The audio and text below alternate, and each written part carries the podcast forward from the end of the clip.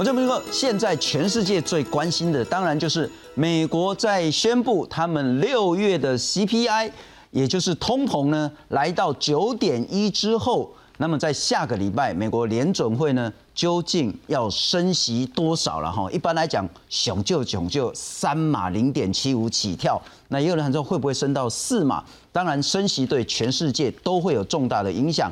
而台湾，不管是中研院乃是主计处呢，都下修了台湾今年的 GDP 的成长率。另外一点呢，全世界现在也在看中国会不会发生所谓的金融危机。这一阵子大家看不太懂了，就是说，哎，奇怪，中国吼，怎么一下发生所谓的民众到银行挤兑，他的钱呢被冻结了，想要领领不出来，然后大家在银行门口抗议的时候呢，竟然还传出中国的公安或叫警察呢，聘用流氓去打这些抗议的民众，那到底是出了什么回事？恐怕呢是跟中国的房地产的问题，这阵子传出来，中国许多的建商呢，所有的跳票的这些问题，乃至于说呢，民众说啊，我干脆贷款不要缴了，为什么呢？你房子又盖不起来，我缴贷款不就是丢到水里面去吗？那之后呢，会不会衍生出一连串的金融问题？今天好好来谈经济，包括台湾。美国、中国跟全世界的情形，介绍四位特别来宾。首先欢迎是中央大学经济系的教授邱俊荣邱老师，信聪好，大家好。那今天我们有非常重要新的来宾，中经院第一研究所的助研究员王国成王老师，你好。哎，各位观众好。王老师专门是研究中国的经济，还有当然还有全球的这些景气问题。再来欢迎是淡江大学财务金融系的教授聂建中聂老师。信聪，各位观众大家好。财经节目的主持人阮木华木华兄。信聪，观众朋友大家晚安。好，王老师先请教你这件事情了哈。到底是怎么样？问题有多严重？再来会不会衍生出来所谓的中国不管是房地产的危机，甚至叫做金融风暴？我们很快来看一下，六月三十号的时候，江西景德镇这叫恒大龙庭，那这个楼盘业主，然后就我们也许叫建商吗？嗯，也许业业主就是那个呃买房子的人。诶，买房子在台湾的概念是算屋主还是？就是呃，因为地产业者。不是，就是买房子的人叫业主。OK，好，就就是我今天买你的房子，我就叫业主。那恒大龙庭算是一个很大的房地产的一个公司。恒大是中国大陆最大的建商，龙庭是他这个建案的名字。OK，嗯，那总之呢，他说我不缴贷款了，对，叫做强制停贷告知书。为什么呢？因为这个建案呢，在去年五月的时候呢，资金断裂就不盖了，就停工了。啊，你不盖，我缴贷款是要干嘛？那如果开发商没有在今年十月之前复工呢？他这些偿还的贷款呢，通通都要停止，来保障自己的合法权利。消息出来之后说，哎，那很多烂尾楼的业主，这有一点像我们买预售屋了哈，盖到一半，建商跑掉了，或者承包商跑掉了。那这些怎么办呢？这叫烂尾楼。那买房子的这些人都开始呼应了，然后在网络上，那总共有三百一十五个，他们叫楼盘，这个叫建案啊，哈，叫做全体业主停贷告知书，对公，嘿，银行的贷款我不爱那吧了。那遍及中国二十五个省，其中河南省最多，超过六十个，其实是湖南、湖北。到七月十四号为止呢，超过一百八十个建案的烂尾楼呢，资金被冻结了，停工面积大概是五亿平方米。那对应资产大概是五兆，牵涉到恒大、融创中国、佳兆业、中国澳元、新力控股等等，超过五十多个的房地产企业。那澳洲澳新银行估计说呢，这个烂尾楼房贷规模高达一点五兆人民币，大概就是两千两百亿美金左右。请教王老师，问题有多严重？会蔓延到什么程度？这个问题的起源。呃，应该有两个。第一个，原长期来讲的话，就是中国大陆经济的长期放缓了啊，所以很多第一个潜藏在底下的一些问题，慢慢就会浮现。因为从前赚钱很多嘛，所以就盖掉很多事情了，比如说债务的问题啊，反正我赚的比债还快，是。所以这第一个长期的结构。另外一个是从去年开始的房地产整顿。应该说，在严格说是前年年底的，比如说我常听到的三道红线，简单来说就是你的债太多的不能再借钱。OK，所以这个债太多不能再借钱之后，就引发了这边提到的牵涉的房企，包含的恒大、融创中国、兆家业，甚至到那个花样年等等都在去年先后陆续的发生了债务违约，所以他们基本上就已经没有钱了啊。所以到去年年底的时候，他们看到事事情有点严重了，所以应该说北京当局看到事情有点严重了，开始放宽房地产的管制，可是已经来不及了，所以后续又产生这个烂尾楼的事件，所以他基本上这些钱中国大陆应该也不知道怎么办。所以，尤其这些房企也不知道怎么办。嗯哼。所以现在对于房地产的整顿也停止了。然后呢，现在的房企现在处于一个非常，中国大陆的房地产业处于一个非常尴尬，它不准涨，也不准跌，然后，然后也不可能某种程度也不准让它倒闭，然后活不下来，但是不能倒。对。OK。然后，可是它又又不能让它壮大。OK。就是整个房地产在过热。所以它现在处于一个要他要死，他要他死也不是，要他活也不是的状态。这当然也牵涉到，因为房地产关系也牵涉到前阵子提到河南，或者现在还在发生的村镇银行的挤兑的问题。是因为根据我们的统计，中国大陆的房地产相关贷款，包含了建商的贷款、个人的房贷，还有那个装潢贷款，加起来去年大概占。银行的贷款的五成四十九点九 percent，所以如果房地产出问题，当然就衍生了刚才提到的村镇银行的问题，因为深圳银行的钱就收不回来，是。收不回来，所以就还不起民众的存款。啊，越还不起，大家越想挤兑，越挤兑就越惨。对，但我请教你两个问题了哈。第一个，因为我们看到很多数字，什么几百个楼盘呐，哈，然后五兆的烂尾楼资产呐，然后这个所谓的澳洲澳新银行讲说，大概是一点五兆人民币的这个烂尾楼房贷规模等等的。嗯，说实在，这个数字我们对我们来讲很遥远、很模糊，也不知道是什么意义。这样子的，不管是规模、数量，乃至于风险，会造成系统性连锁效应吗？我觉得。这是个非常重要的问题啊！我们自己本身很研究中国大陆很多年了，那中说中国大陆会不会有系统性风险，每天都在讲。可是你说会不会爆，会不会这个国家会不会垮？好像也不会继续活着。不管从之前的次级房贷风暴，或二零一五年的那个人民币人民币汇率风暴，也都挺过来了。所以这个好像看起来它会有风险，可是你说要到叫风暴不风暴不至于。那第二个问题是说，嗯，中国大陆的，嗯，应该是说，嗯，刚才的问题是会不会哦？另外一个问题是说，它会不会蔓延成社会问题？这点就超乎我的预期了。就是说，你看到挤兑的问题啊，哈，我本来想说就就过了，因为也不是。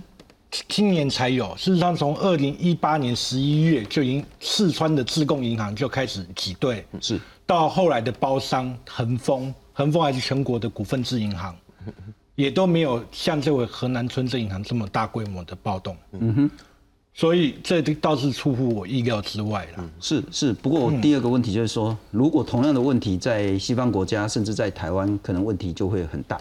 嗯，但在中国呢，这些问题可能会用扭曲的方式去把它压下来。我们来看看，特别呢，刚刚我们谈到河南、郑州等等呢，地方的民众在挤兑，那当然人民是很愤怒，可是政府有另外一套压制的方法。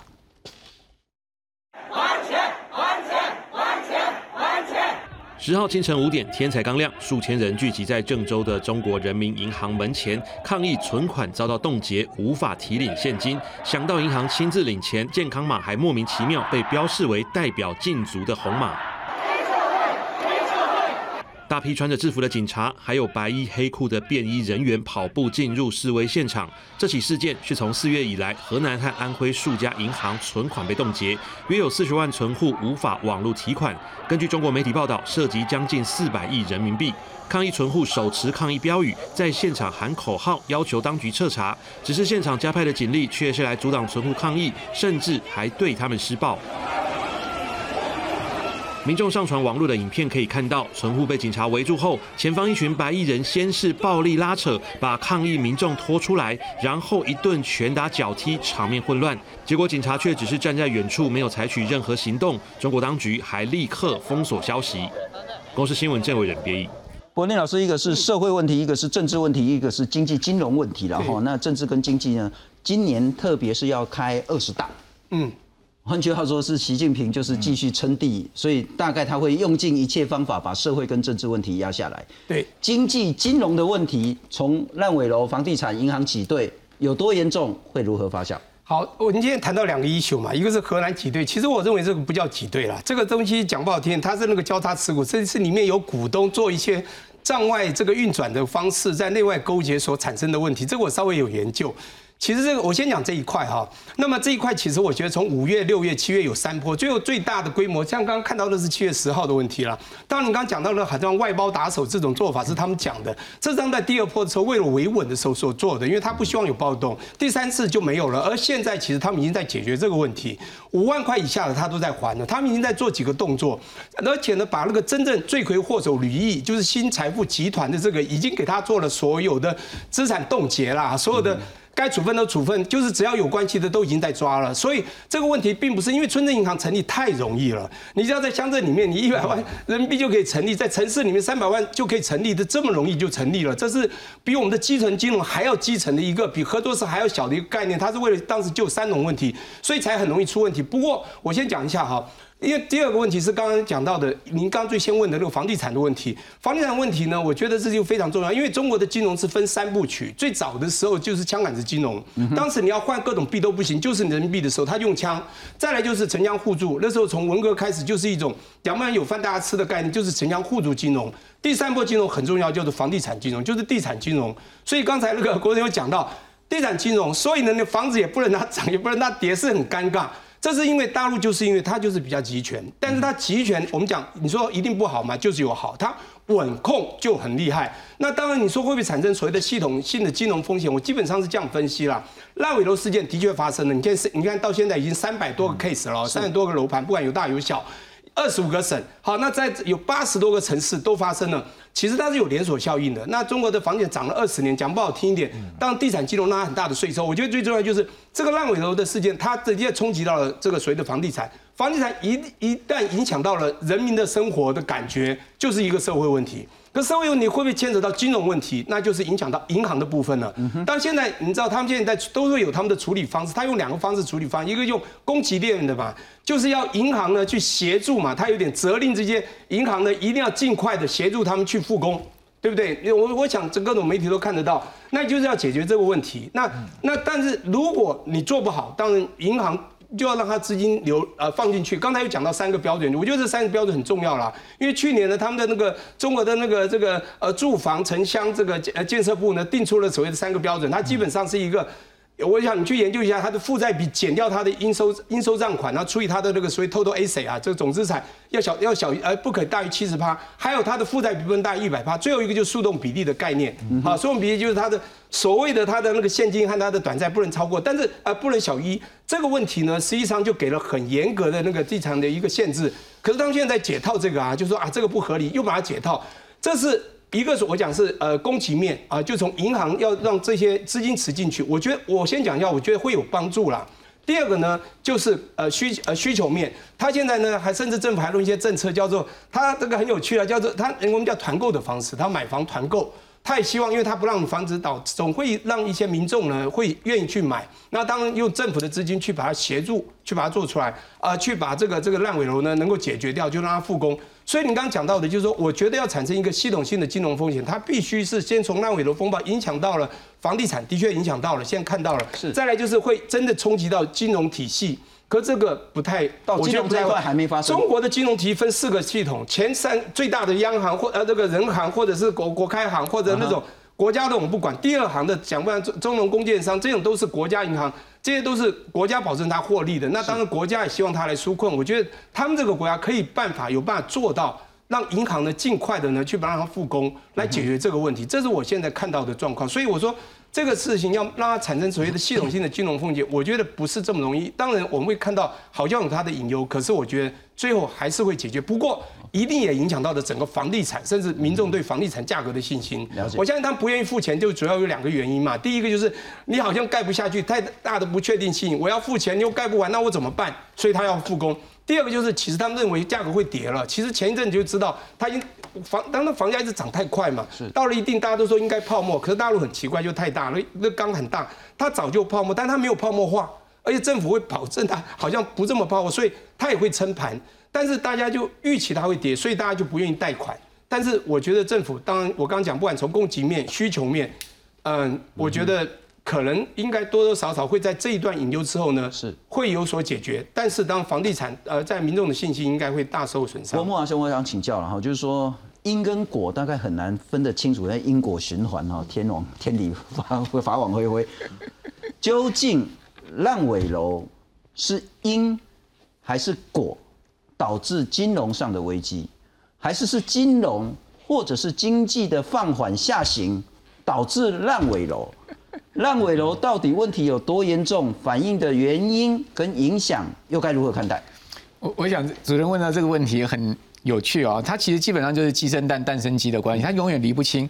我这个。呃，外部人其实永远看不清楚中国大陆很多事情它是怎么兴起的，怎么结束的哈，因为它有它自成的一套游戏规则，跟西方的制度跟体系是完全不一样，所以你很难用这个西方的呃角度哈思维去理解中国呃这么大的一块土地哈，有十四亿人口这么大的一个地方。那至于说这个这次的烂尾楼的问题也不严重哈，我想刚刚主持人提到了一个非常关键的这个点，就是二十大之前爆发这个事情，所以我觉得这个事情的爆发。它其实跟政治某种情况是有一定的牵连，只是说这个牵连我们不能把它讲太清楚，或者是说我们的外部人也不知道他到底是怎么搞出来这样的事情。那换言之呢，有这个事情的根在那边，才会有它的果嘛。就像您讲的，说它其实就是一个长期结构的问题，只是在这个很特殊的时间点爆发。那回到说这个问题严重性到底有多大？好，会不会引发整个金融系统性风险？我分几个层面来讲。第一个层面来讲呢，就是说。这个事情严不严重？的确严重，不然的话，中国大陆的最高呃金融主管单位银保监会不会跳出来讲话啊？这个是银保监会要讲话，是是代表一定有严严重程度，它才会出来的。第二个呢，人民银行它有一个呃官方的媒体叫做《金融时报》，那这个时报也跳出来讲话了，可见呢，中国大陆最重要的两个金融单位，一个是人民银行，一个是银保监会，都跳出来讲话，问题严不严重？当然严重，不然的话，这两大巨巨人不会出来嘛。第二个呢，你会看。到上个礼拜，刚刚聂老师所讲的这种国家级的银行，包括农银、工银、建银、中银，全部跳出来讲说我们风险可控。比如说农银，他就公布出来一个数字，说，哎，我所涉及到的整个风险哦，就是这个烂尾楼的风险的这个金额啊，就六亿人民币。哦，那个六亿人民币多不多呢？我跟大家讲一个数字，人民呃这个农农业银行啊，它所有的房涉及到房产的贷款有五点七兆人民币，他那是说六亿人民币，算一算这个万分之一都不到，所以说代表说这个风险不大，好问题可控啊。然后所有银行加一加，总共涉涉及到风险的金额多少？二十一亿人民币。好，那大家知道说中国大陆所有涉及到房产的总银行总授信余额是多少？这个数字很可怕，五十三兆人民币啊！那整个中国大陆所有居民的负债多少？两百兆人民币。所以你去算一下，五十三亿两百兆啊，五十三兆两百兆，大概。这个居民的负债的百分之二十七就是在房地产上面。那中国大陆的 GDP 多少呢？刚刚主任讲说，哎，这些数字离我们很遥远，我们到底怎么去理解它？中国大陆的 GDP 的量体大概一年现在目前是一百兆人民币左右，等于说呢，居民负债大概是两倍了。那如果说用这个呃五三兆去算 GDP 的话，你当然也可以算出一定的这个比比例跟规模。好，所以说在这样状况之下呢。就凸显出来，中国大陆这个房产的量体，单是在贷款的部分、居民贷款的部分，或者说整个对于 GDP 的这个影响的层面，都是大到不能报啊。是讲白话一点，就是说这个金融的系统性风险，如果它一旦爆了，我那个是铺天盖地的。我可以跟各位报告，不单单中国大陆的金融大灾难，也是全世界性的金融大灾难。这个金融大灾难是核爆等级的，所以你想看这个核爆等级的事情能爆吗？他要怎么样让它呃持续下去，就是拖下去也好，怎么样处理下去也好，我相信中国有他的办法。那至于说实际的金额多少，我举例哈，这个华呃中国大陆一个券商啊，叫华创华华创证券了哈，他在上个礼拜周末出了一篇宏观报告。那我看到这个报告，我觉得还算客观。他所统计出来，所谓涉及到这一次这个呃烂尾楼潮的。这个房企啊，大概有十二家，其中最重要、最大的一家叫做中国恒大。哦，大家都知道，恒大其实早就已经是僵尸企业了嘛。那恒大今年要保交楼，就是说他今年要交出去的房子，你知道有多少套吗？六十万套啊！也就是说，他一个月要交五万套的房子，一天要多交多少房子？这是要交给那个买房子的人呐。那这个如果交不出去的话，你想看六十万套的业主，就是说买房子的人。那会不会有社会问题呢？好，那中国恒大再加上家造业，加上刚才讲的绿地这些十二家哦，他统计出来总共需要纾困的这个这个呃房企有十二家，都是赫赫有名的。那这十二家总共需要多少流动性？他讲说短期的刚性支出就一定要付的钱，短期的可能就半年内。哦，这样子的一个金额，一年到半年内的金额高达两兆人民币。那他又讲说呢，呃，中国大陆的房企并不是资不抵债，换言之，它的资产还是大于负债，但是是流动性的问题。是。那至于说这些房企有没有能力去解决这个流动性问题，就像刚刚国成兄所讲的，他们现在就没钱了，他们所能筹到钱就是尽量卖房促销，便宜卖给你，打折打多少折我都丢给你。第二个呢，就是。这个呃，第二个呢就是并购，大家并一并，好，就是互相帮忙了，好取暖啊，找还有能力的这个房企来解决问题。好，那这些全部加一加，加上他们可以自筹款大概一兆，嗯，也就是说他还缺一兆的款，嗯，那这一兆款谁来付？好，那中国大陆有 AMC。哦，十几很多很多是 AMC 十几家 AMC，那另外它地方政府有所谓的紧急纾困的这个资金池，大概五千亿人民币，还有中央有这个呃纾困池，所以说呢，这些纾困池加 M C 能不能处理这个问题？可以处理，但政府必须要拿出来这些钱。但问题拿这些钱去处理这些房企有没有道德风险？你在二十大之前你要处理这个事情，你会不会有这个呃这个所谓的这个政府的道德风险？会有啊。了解，所以说这个就政治问题啦。所以这个问题到最后还是要政治解决啊。是，我认为能解决，他也有能力解决，只是怎么样解决这个问题，可以让他平安下庄而已。了解，那那个邱老师就请教，天道好还呐哈，出来借钱或出来混，总是一定要还，只是什么时候还，用什么方式还。对，中国房地产的问题能否压下来？压下来会用什么样形式来去还呢？好，呃，其实刚刚大家谈很多啊，就是。呃，我们说江湖走跳总是要还哈，我们在好多年前就开始谈这个问题哈，就觉得中国经济非常危险。那事实上，它某种程度其实是呃在可控的情况之下，它是缓慢的发生在它的这个经济上面哈。譬如说，呃，今天大家看到了哈，呃，这通货膨胀的问题这么严重哈，然后呃这个贬值的问题这么严重，所以大家看到了，本来大家预计啊，中国经济可能很快就要超过美国的，这个时程现在是无限制的延后了。好，所以它还是会反映出来，只是说它怎么样反应快或慢，会不会一下子爆掉啊？类似这样。那这个东西刚刚大家谈，其实是呃很不容易呃观察的事情哈。那高木华兄说这个呃长期结构性问题哈，其实我可以呃稍微补充一下。事实上，我们过去哦，大家印象里面都说，哎，中国的经济成长很厉害啊，啊，这两位数到百分之九、百分之八，永远都比台湾高很多。好，那事实上你呃仔细来看哦，它这个经济成长最重要的驱动力啊。就是消费投资这里面的投资，所以大家都觉得哇，中国每年的投资占它的 GDP 比重非常高啊，我们都两成，它都四五成啊，非常高。我们都觉得哇，它是不是有这个很厉害的这个产业活动？事实上不是，它这个投资项目其实大概都是用高杠杆、高货币供给，呃，你钱印的非常多。中国的它每年印的这个钱呢，它的成长率大概是全世界最高的。那钱多了会流到哪里去？你这个实体的生产没有那么多，那可想而知，一定就流到房地产市场去。所以这个东西哦，会变成这样子。其实我们可以说，某种程度，你可以说是呃，这个中国的政府豢养出来的结果，纵容出来的结果，半推半就的结果。为什么呢？房地产好了，它有税收啊，啊，地方政府很开心这个事情，所以就不断的用这种方式去刺激经济成长。啊，那到最后你的供给就变得越来越多，然后货币就呃越来越蔓延，然后的到现在这个问题，所以刚刚信中说这个是因还是果？某种程度来讲，我觉得它像果的成分比较高，好，但是这个东西它会不会反噬这个经济？某种程度会。那我们刚刚讲了哈，其实大家都觉得它某种程度可能会被解决啊，这个是对我们来讲是一个呃，的确是在我们自由经济的体系之下，这个体系是非常奇怪的。好，它就有一个问题之后呢，我就想另外一个方式来解决这个件事情，但是。这个想的这个方法会产生新的问题，他在想一个新的方法来解决这个问题，所以我们就以债养债，他是用一个呃奇怪的方式来解决一个奇怪的问题，是，所以这一套逻辑我们是搞不懂的，某种程度来讲，而且他有比我们多很多的方法来解决，对他还可以用黑道来解决金融问题，是，所以当你这个政府用可以用的手段呢是没有限制的，没有道德规范，甚至没有法律规范的，那很多的问题你觉得会他某种程度会摆平，但是这个问题呢，某种程度我们可以常这个常讲看到这个长期的经济。济来讲哦，它一定会某种程度的反噬，只是说这种反噬是呃逐渐的去影响它的经济成长，还是说某种程度爆开来？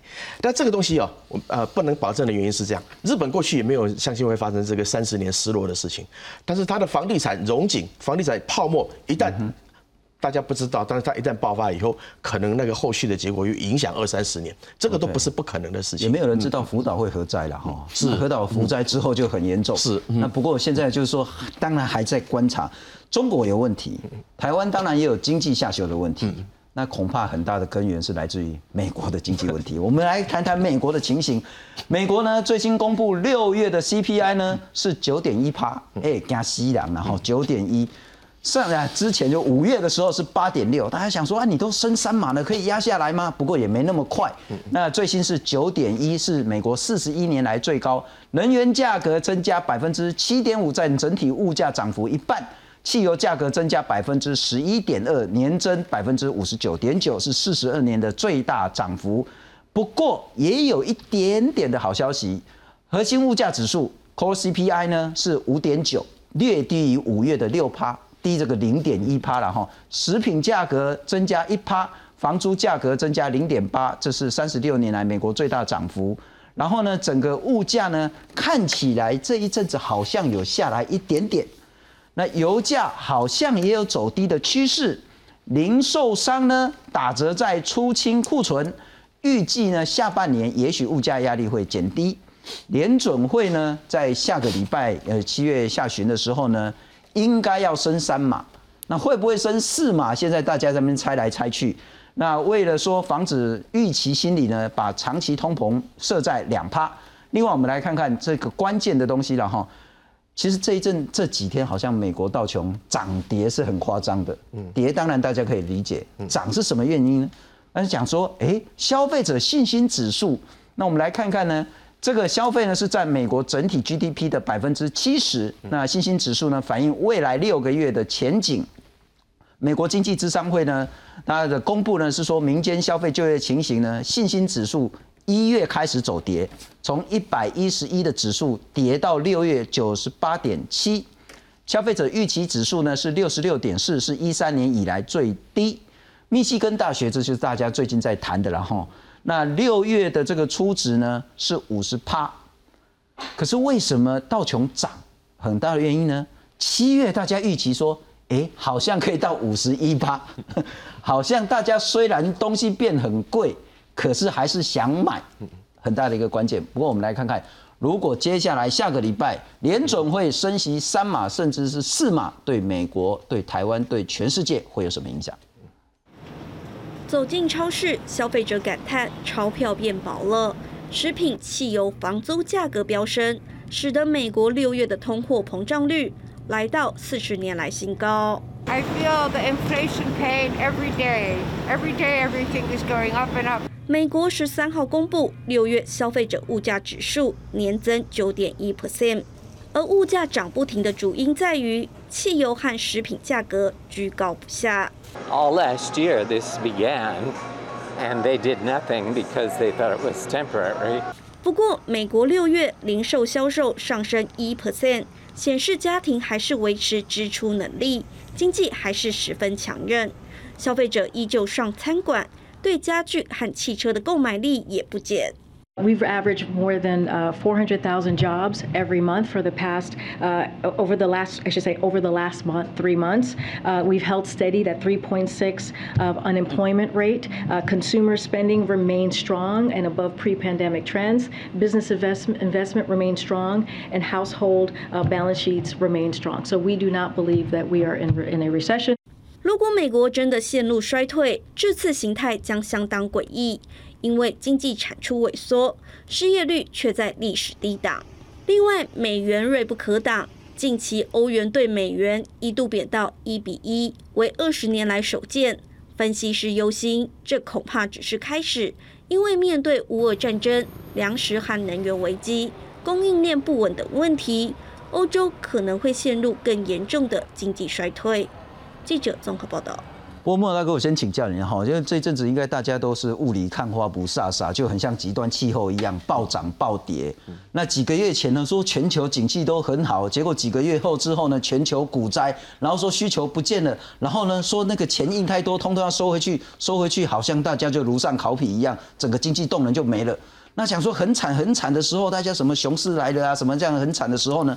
突然间你又看到说，哎，美国人好像还愿意花钱，然后又上来了，好像问题又没那么严重。但是你就觉得乐观的时候呢，他又开始悲观了。对，到底怎么一回事？我我我觉得刚刚那个公司新闻啊，剪接跟编制的非常好啊，你会发现这个。美国白宫跟民众它是两个两个事件。对，白宫说我们现在没有这个衰退的问题，我们失业率是三点六，是非常好的就业情况。然后呢，我们每个月这个新增四十几万的这个呃新增就业人口，non-farm payroll 显示也的确是这样子。但民众说呢？他们什么都没做哈，因为呢，去年通膨就上来了，结果他们什么都没做。这其实讲美国联准会跟白宫啊，好，所以你可以看到，哎，美国的这个民众的感受跟政府的感受是完全不一样的哈。所以说呢，这个就是一个很极端的现象。那到底谁对谁错呢？我想民众的感受是最实际的。好，那政府呢，当然他要这个呃圆场面嘛，哈，因为毕竟拜登现在的支支持率不到四成，年底又要启动选举，对不对？所以他现在也是这个火烧屁股。好，那。不管中国的这个房市的大泡沫，美国的股市的大泡沫，为什么讲美国股市大泡沫呢？因为，呃，美国今年一月的时候，我给大家一个这个。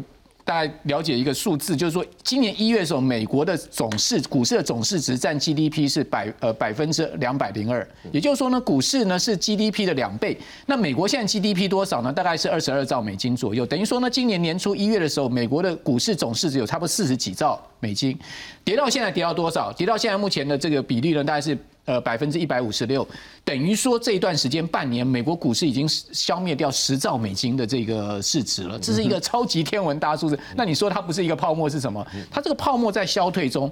那中国的泡沫也是一样，好，甚至我们讲日本国债的泡沫也是一样。那这个全世界三大泡沫到底是怎么样吹起来的？讲白话就是一个根源，就是过多的货币供给嘛。美国联准会印钞印到这个程度，日银印钞印到无限量，搞导到这个呃日本的这个国债呃达到了一千一百兆日元的规模，那么不可思议的天文数字，是 GDP 的大概呃现在目前日本国家大概已经是 GDP，日本国家大日本 GDP 大概四百兆日日日元。它的国债是一千一百兆，它的你可以看算它的国债 GDP 是多少。所以说，在这样的一个状况之下，过多的货币供给终究你要退场，你退场之后，你这些泡沫终究要收拾。是，所以美国现在 suffer 就是这个问题。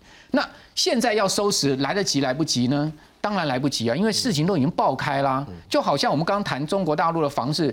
它是不是已经爆开？它也是爆开了。是。那那它的爆开的前因是什么？刚刚这个呃老师说的非常清楚，就是因为过去这么无限量的印钞，人民币印了这么泛滥，它的 M2 增长的率那么高，导致后面像现在目前的结果嘛。那美国也是一样要 suffer 这样的状况。那那现在全世界人都要 suffer 这样的状况啊。所以你说这次通膨会很快下来吗？我个人不认为。好，即使现在我们看到美国的这个呃原油油价有下来，零零售的器材油价格有下来，但是这个货币供给它要回收啊。好，这个除了股市债市的泡沫爆掉、自然消退之外。他要从这个呃央行要要回收回来，这个是一个很漫长、痛苦、suffer 的过程。是，所以我的结论就是说，大家可能你在这个呃这个我们现在有生之年遇到这次全世界大的这个所谓的大通膨的消退哦，我觉得呢可能有的等了。了解了解，不过王老师，我们刚从中国，那现在谈回来美国了哈，几个问题，第一个是包括美国在内，全世界接下来会怎么样？第二个更实际的问题了哈，因为下礼拜就要发生的，假设联准会升三码，甚至升四码，对美国、对台湾、对全世界有什么冲击影响？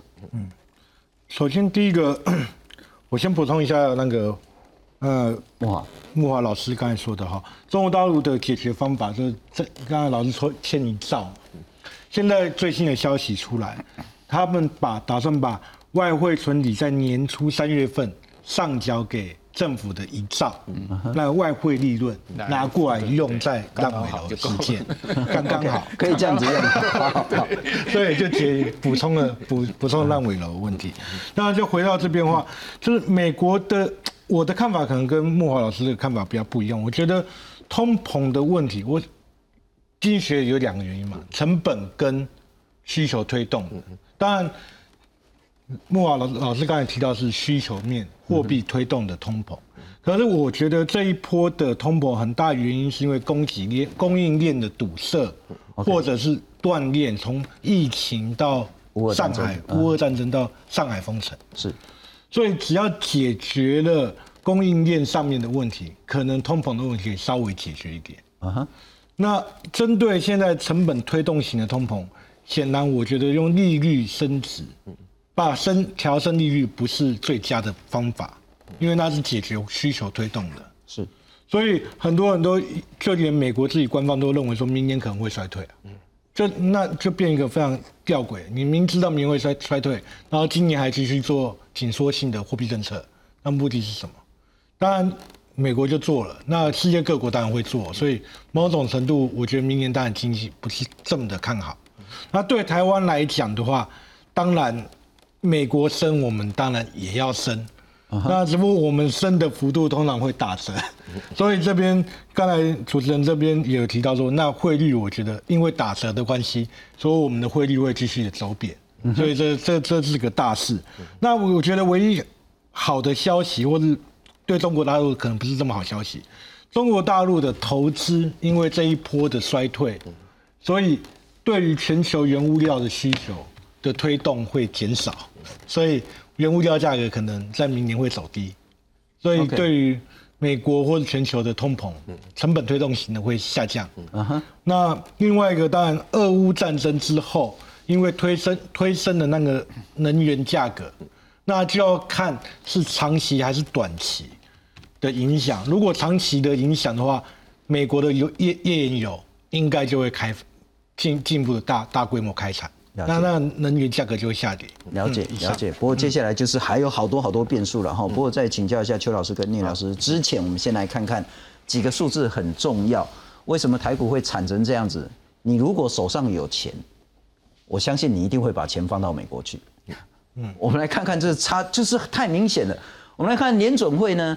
本来其实呢，那实质利率应该算是负的了哈。那基准利率呢，从一月是零点零八，陡升三次，六月是一点五八。如果下礼拜再升个零点七五，甚至一趴的话，那实质就已经是大概是二点五了。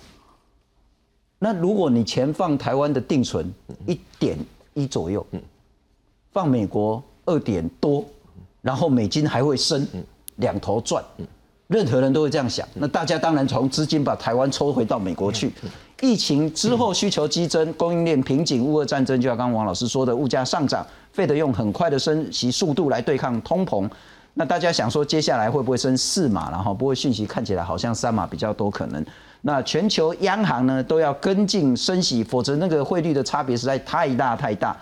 英国呢六月升息二十五个基点，然后到一点二五。瑞士升值五十个基点，是十五年来第一次升息。加拿大升一百个基点，新巴威呢从百分之八十升到两百趴，然后匈牙利呢急升三百八十五个基点。总之呢，美国升息一定是影响全世界。那对台湾的影响是什么呢？我们来看看，这不只是汇率的问题，那还有包括说全球景气跟需求端的问题。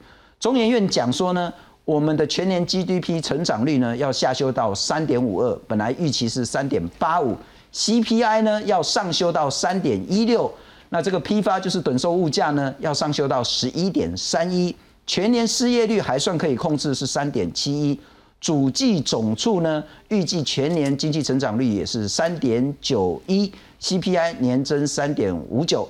中金院呢也是有这些相关的这些呃 GDP 的一些上升的预期。嗯，从美国再弹回来台湾会有什么样的影响？来看看。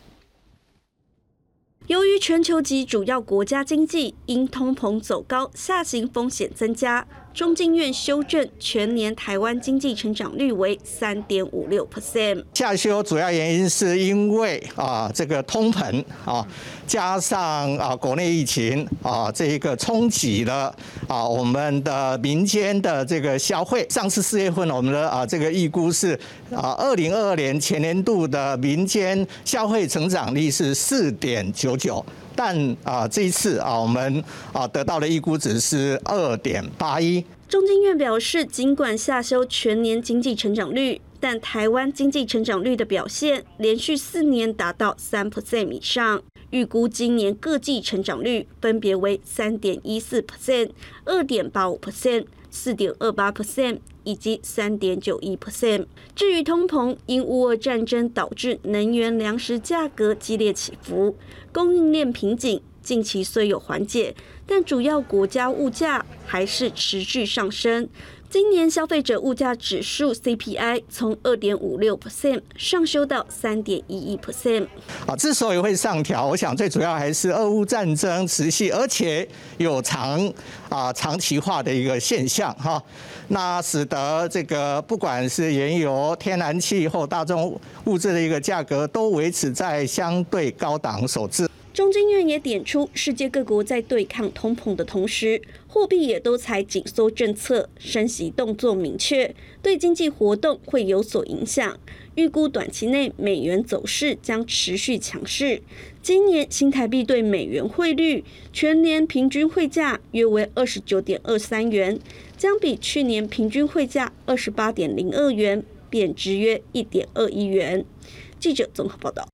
好，聂老师，我们就一个一个来谈了哈。美国最新的 CPI 呢是九点一，嗯，然后呢，大家在想说下礼拜到底是升三码还是升四码，这个会有什么冲击？最开始的时候，大家说满足点是三点零趴，三点八，三点零趴了哈。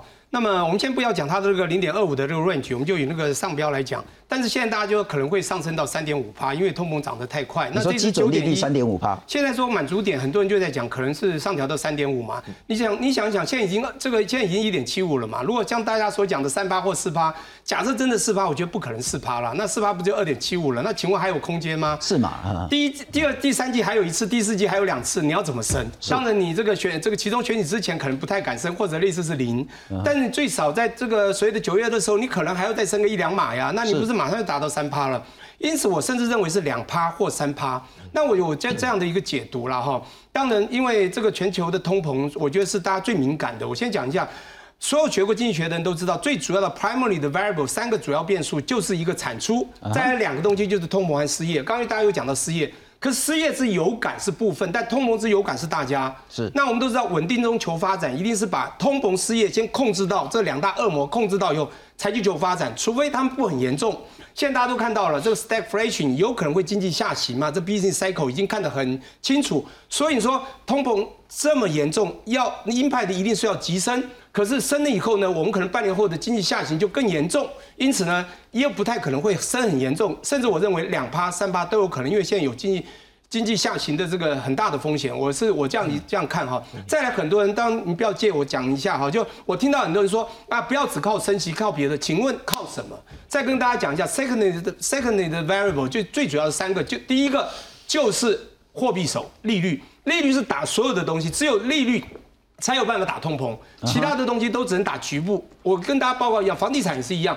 所以这个利率升息一定是要非常小心调控，因为我们在整个经济学里面画一个平面图，玩到最后的总体经济学一定是横轴和纵轴，反正一个轴一个是产出，一个是利率，一个是商品市场最主要的 Y，一个是货币上最主要的利率，就是利率就对了。所以我们现在就是在研究这个利率到底要怎么升。我先讲一下这通膨三件事情，刚刚大家都讲通膨有三种情况，我们最了解的，当然你刚刚讲到的 demand。破那是去年二零二一年的时候，稍微有点报复性需求的时候，那种推动的那种啊拉动那种需求的拉动，的确有产生。那个就是当时在需求产生的时候，很多人都说那是暂时的。但是你知道，也不能怪他们，的确呢，我当时也认为暂时的。谁想得到后来产生俄乌战争？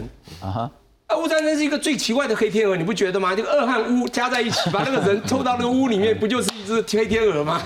好，那这只鹅就出现，而且这只鹅现在不确定性很强。刚才中间也讲得很清楚，这只黑天鹅现在很奇怪，要飞不飞，要要不飞又要飞。现在大家真的搞不清楚它未来怎么样，因此就产生了现在为什么大家会研究 CCPI 而不是只研究 CPI？是原因很简单，因为大家觉得啊，这就是因为俄乌战争产生一个人员还有一个粮仓的粮食的问题。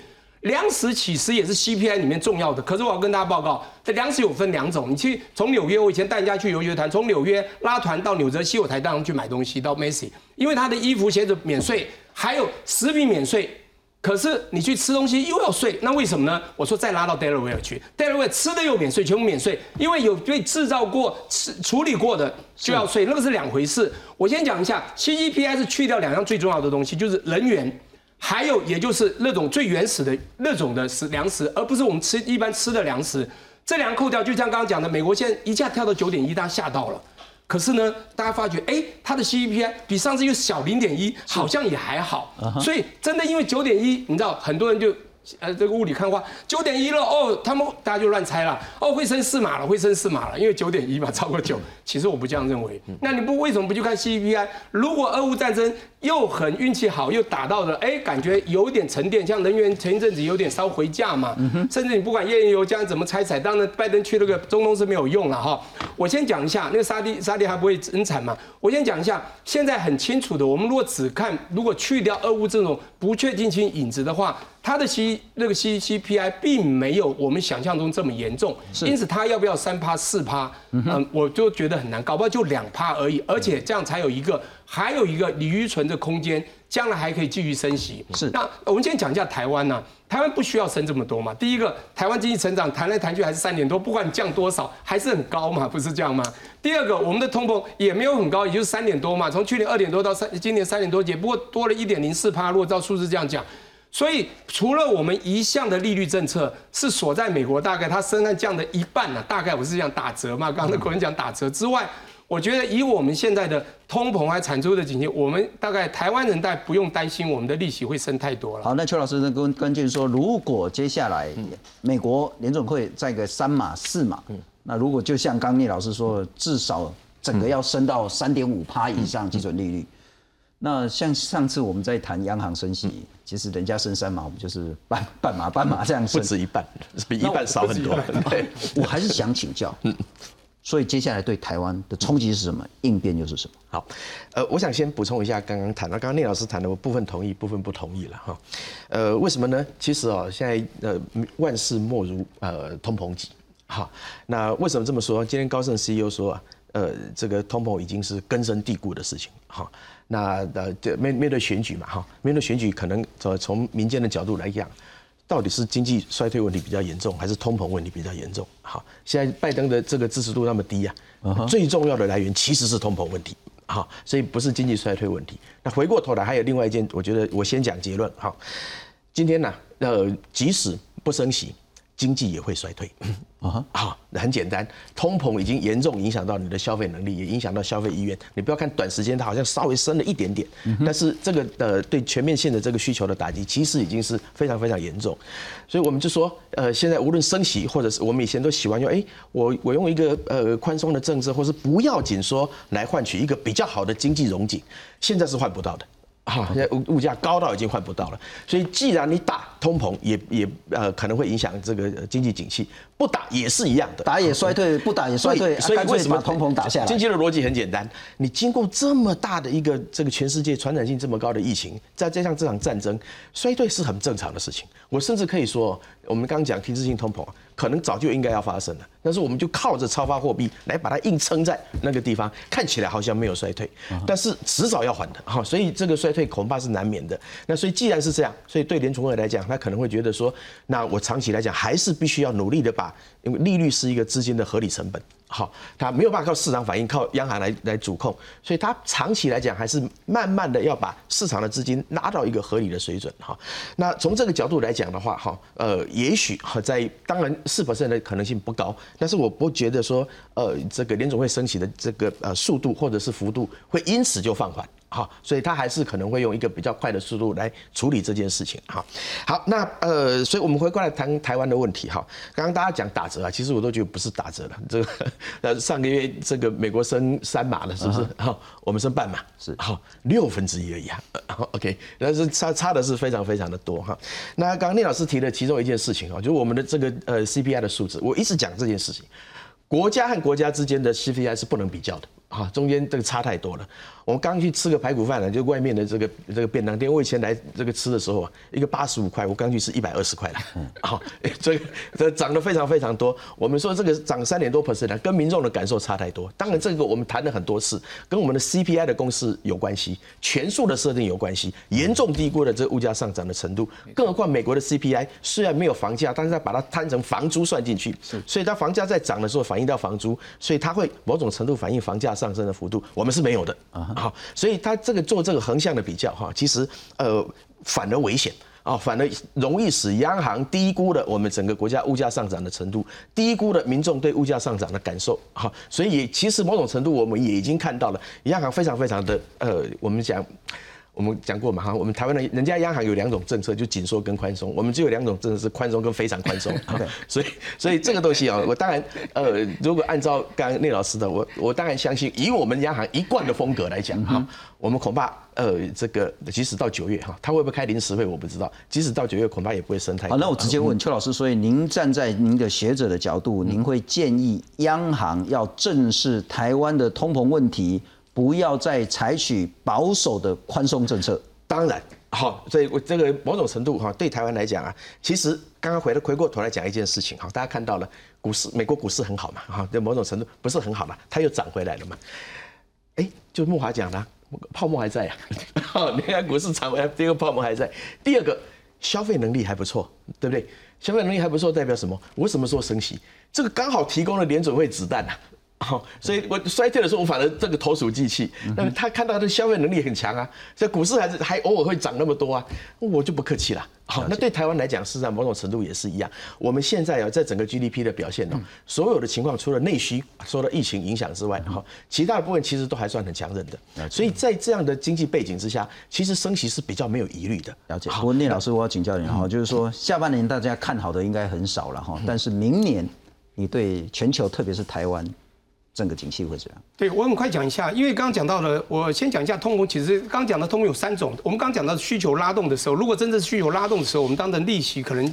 我们在升的时候可能不用生态，但是我们今年的成本就是我们刚国人讲的，最后是现在是一个成本推动的状况，所以推动跟俄乌战争现在打的这个一直不确定性是有关系啦。但这个呢会造成我们有时候没有办法去预测到明年出货、明年中所可能产生的状况。我这样讲哈，现在我们看到通膨很高，那去年说是暂性的，结果大家都跌破眼镜。就今天这一只黑天鹅的确很严重，那越贴越高。那包括了我们刚刚讲的核心的去掉的那一部分的那个能源和这个粮食哈，所以造成这一个看起来的是非常高，但是我们真正的这个所谓的 CPI 并感觉不这么高之下，我觉得利息还是要升要控制。但是如果照我们刚邱老师的讲法的话，利息不要升这么呃，要升那么高，不要怕下行，不你不升不是你不升，它还是会下行，你干脆就升好了，那你就打得越重，那我觉得这个东西会让整个经济更糟糕。我觉得鸽派的人绝对不会赞成，就是说那就继续升，让它打好了。但是我觉得升息还是会走这样的路，而且。我觉得以我这样在看哈，我们很多的这个物价其实已经涨到了差不多，其实消费信心并没有这么好。我们看到，我们刚刚讲，我觉得特别是 U 米奇根啊，密根消费指数是大家很相信的。是，它在你知道在二零二零年的时候，二月的时候它多少你知道吗？它在那个三月那个熔断四次之前，它是一百多，一百多，它突然降到现在五十之下。你知道消费者信心很差，他们消费并没有你想象的这么好。所以我觉得哈，所以现在在这个消息也不也不强制下，我觉得他们利息并不需要。呃，这样的一个这个拉升这么快，而且我觉得通膨在现在的状况，我一直在想，这个俄乌战争是一个很重要要观察的影子啦。那就算它还存在，但是它已经在人员呃，不管在各种方案解决之下，它应该在平补这样呃这个盘转之下，是在现在的升级之下，我觉得这 business cycle 就会在明年初到明年中，我觉得通膨不会大家想象这么严重。OK，从今年初到现在的，我们去看以前的那个所谓的循环升息，现在一下从一码、两码、三码。我们在假设满足点就算三点零好了，那甚至到三点五，很快。当然我们没有到暴力升息，像那个 Walker 那个年代暴力升息。但是我觉得这个通膨的确会因为利息太高，让所有的消费已经不强之下，还会再下压。因此，你刚刚问的东西就是，我觉得这个通膨到明年中绝对就不会那么严重。了解，所以你还是比较乐观，在明年之后了。不过那个木华大哥，我要请教你，我们来谈台湾，就不谈股市了哈，因为投资本来就有风险，你要涨要跌都是个人的问题，但。如果按照中研院讲说，从三点八五 GDP 下修到三点五二，三点五二嘛是几个美外受益呀？那明年台湾会遇到什么风险，或者是说我们会高估了自己的问题吗？好，那当然，因为台湾主要是一个呃外向型经济体，我们还是要靠全世界的这个呃进口能量了哈，尤其是美国，好，这个它的景气的一个荣枯对台湾影响性非常的大。那现在目前看到美国往衰退的方向走，应该是蛮确定的哈。不管联总会怎么做，好，大概这条路径就像刚刚邱老师所讲的，应该是确定。那那现在状况是什么？就是说美国这一次的经济衰退，它到底是一个深层的衰退，还是一个比较温和浅层的衰退？还有衰退的时间到底多长？那这个。其实很关键，这个会关系到台湾明年。啊，也就是说，如果它是像现在目前华尔街比较乐观的说法，哈，就今年第四季、明年第一季它会衰退两季，那就是一个比较短时间的衰退。而那衰退幅度，像华尔街一般的这个机构认定大概在两趴以内。如果是两趴以内，它就是一个浅层的衰退。是，好，所以如果是这样的状况，对台湾的整个呃明年的经济情况不至于太悲观。但是如果一旦加诸了其他的更坏的变数，好，比如我们讲说这个战争爆发更大啦，或者是说有新的疫情出来啦，好，或者说我们想不象到的黑天鹅或灰犀牛全部闯出来了，那可能美国的衰退时间会长。如果它长到四个季度，甚至超过四个季度，那同时呢，它的衰退幅度 GDP 的一个负成长超过四趴到五趴，甚至更高的话，哇，那这个对台湾或者全全世界经济会造成很大的破坏力哦，这个是不可轻忽的哦。所以我们现在没有办法定论说到底是什么样的形态。但我个人比较倾向应该会是一个温和浅层的衰退，但这个事情很难讲，所以我们要去慎防美国明年出现比较。差的一个经济状况，今年底、明年初的，就我刚刚讲的一个深层衰退的状况，这也不是不可能出现的。是，好，所以这个状况就是政府现在可能他要去做一些沙盘推演跟阴影。那至于说央行要升升多少利息哦，我觉得啊，我们今天讲破嘴啊，央。